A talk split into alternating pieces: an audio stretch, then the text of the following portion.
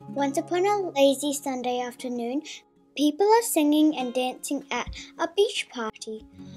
However, Judge Bubblefish was still working. He works 24 hours a day, refusing to pause for a rest or take showers.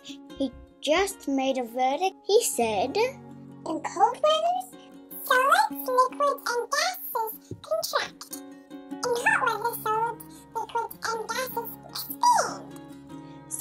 the door flew open, banging against the wall and making the jury scream. then a bottle of water appeared. Who are you?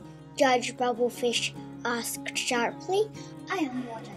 You just said in cold weathers, solids, liquids, and gases contract.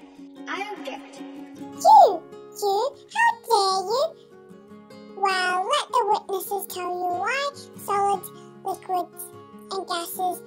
contract in cold weathers and expand in hot weather. Call the first witness. Good afternoon. I am solid. I have atoms in me. When the solid is heated, the atoms inside the solid will jump around. The higher the temperature, the faster and higher the atoms will jump. For example, if you can't open the metal lid or of a bottle, you can rinse it under hot water. The metal lid will expand and loosen when heated. Call the second witness. Hey, what's up? I am gas. In hot weather, if you pump your bicycle tires near to the maximum, the air inside the tires expand and the tires may pop. Call the third witness. Thank you, thank you, thank you, thank you for giving me this fabulous opportunity to be a witness. I am thermometer. The, when placed in hot water, the mercury expands when heated. When placed in cold water, the mercury shrinks.